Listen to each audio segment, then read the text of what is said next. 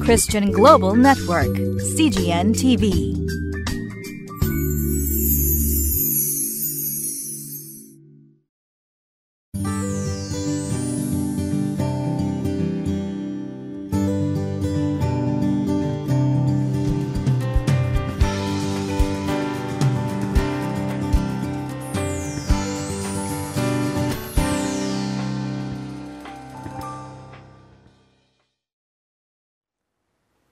皆さんこんにちは。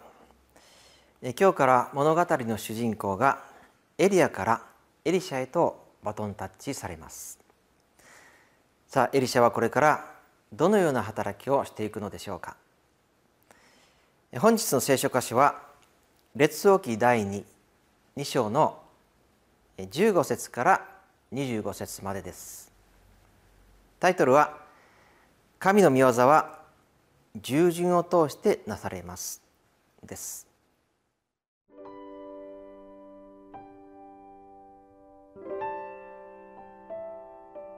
列王記第2、2章15節から25節。エリコの預言者の友柄は遠くから彼を見て、エリアの霊がエリシャの上にとどまっていると言い、彼を迎えに行って、地に伏して彼に礼をした。彼らはエリシャに言った。しもべたちのところに五十人の力ある者がいます。どうか彼らをあなたのご主人を探しに行かせてください。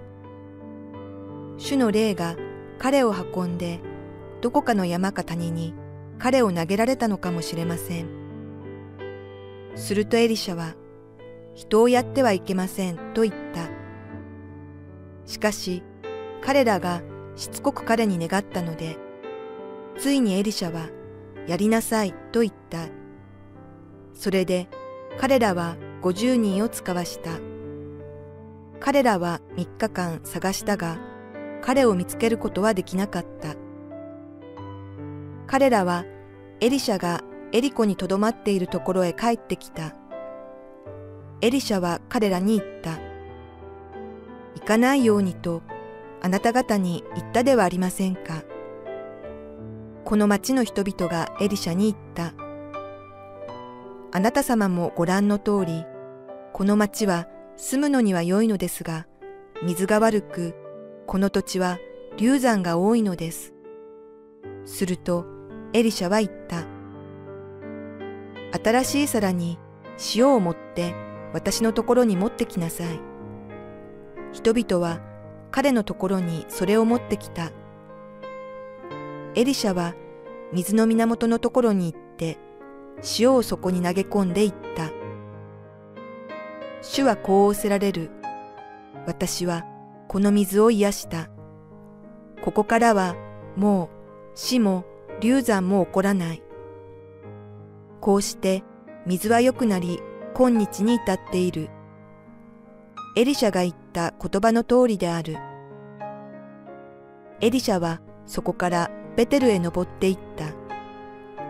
彼が道を登っていくと、この町から小さい子供たちが出てきて、彼をからかって、登ってこい、ハゲ頭、登ってこい、ハゲ頭と言ったので、彼は振り向いて彼らを睨み、主の名によって彼らを呪った。すると森の中から二頭の恵まが出てきて、彼らのうち42人の子供を書き裂いた。こうして彼はそこからカルメル山に行き、そこからさらにサマリアへ帰った。昨日エリアが天に上げられてそしてエリシャがその後継者として神様から霊的な力と権威を与えられたという話をいたしました。そしてこれからエリシャが活躍していくそういう時代となっていくわけです。さてエリコにいた預言者たちはエリシャがエリアの後継者になったのを見てですね地にひれ伏して礼をしながらエリシャを迎えましたしかし同時に彼らはエリアが天に昇っていったということをまだ信じられずに50人の人をやってエリアを探すというのです。まあ、エリシャはですねもうそんなことはしてはいけないと言うんですけども、まあ、彼らは言うことを聞かずに3日間エリアを探し回りました、まあ、世代交代する時には前の世代の指導者の影響力をですね忘れられないということがあります。この預言者たちもそうであったのかも分かりません。偉大な存在であったエリアのことが忘れられずひょっとしたら彼はまた戻ってくるのではないかという、まあ、期待を抱いたのです。エリシャが霊的な力を受け継いでいるというのを見たにもかかわらずでした。しかし神様の計画はもうすでに次の世代へと移っていたのです。私たち人間の側でですねいつまでも過去に立ち止まっていてはいけないわけです。さてエリコの町の人々がエリシャのところへやってきてこう言いました。2章の19節。あなた様もご覧の通りこの町は住むのには良いのですが水が悪くこの土地は流産が多いのです。そこでエリシャは人々に塩を持ってこさせました。その塩を水の源に投げ込むと水は良くなったのです。しかもそれが今日に至っているとあります。その効果がずっと持続しているわけですね。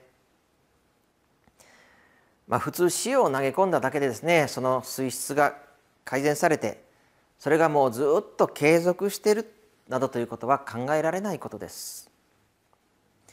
これは明らかに神様の奇跡によるものでありました。まあ、このことによりエリシャがエリアに代わる預言者として公にデビューを果たしたわけでした。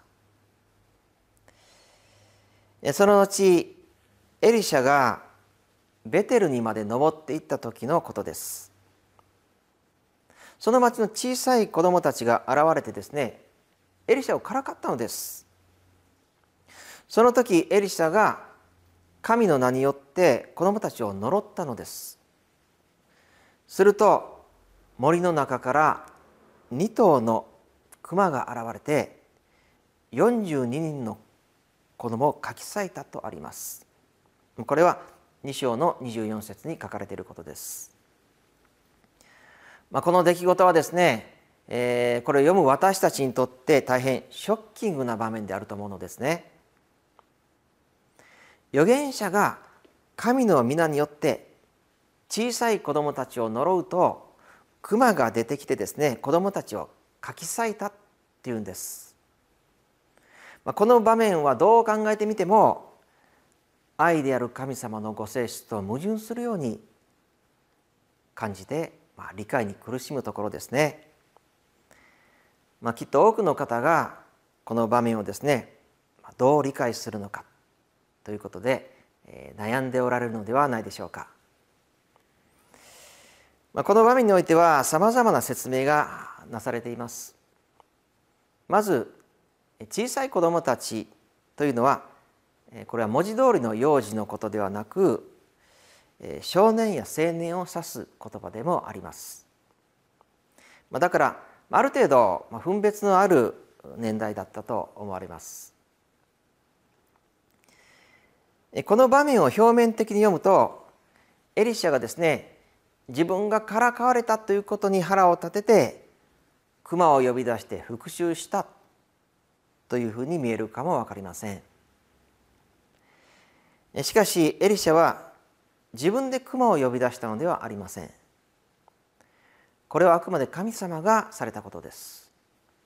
つまりこれはエリシャの個人的な復讐ではなく神様ご自身の裁きであったということです。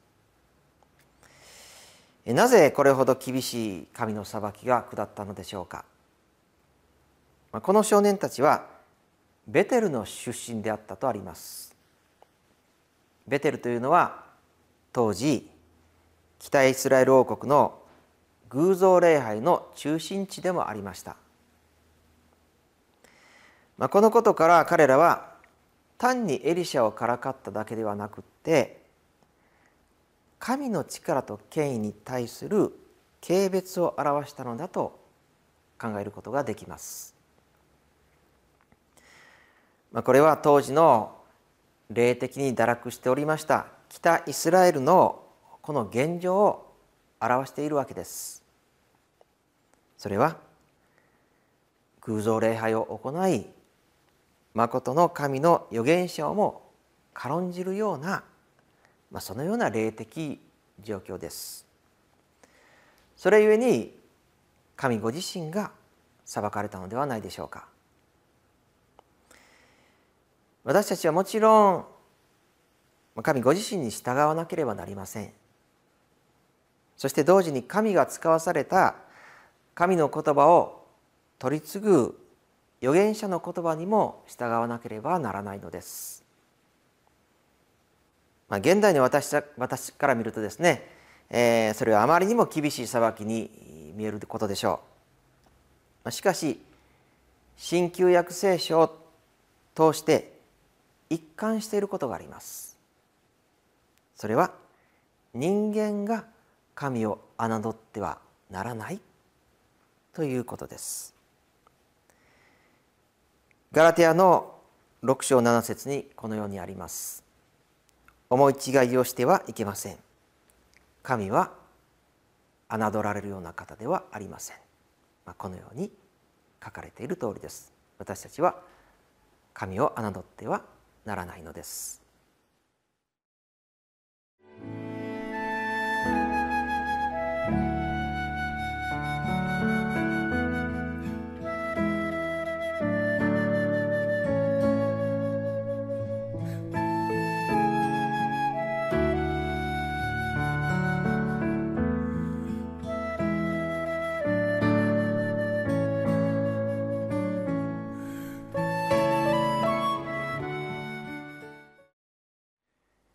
私たちは神を侮るようなことを時折したりはしていないでしょうか。一言お祈りをいたします。天の神様感謝いたします。あなたは人から侮られる方ではありません。私たちは恐れと尊敬を持って神様前に出なければなりません。時として私たちはあなたのことを侮ってしまうようなことがあります。どうぞ。そのような罪をお許しください。そしていつもあなたに信頼しまたあなたに従っていくものとさせていただきますように。主よお願いいたします。私たちの傲慢があるならばどうぞそれをお許しください。主イエス・キリストの皆によって感謝してお祈りいたします。アーメン。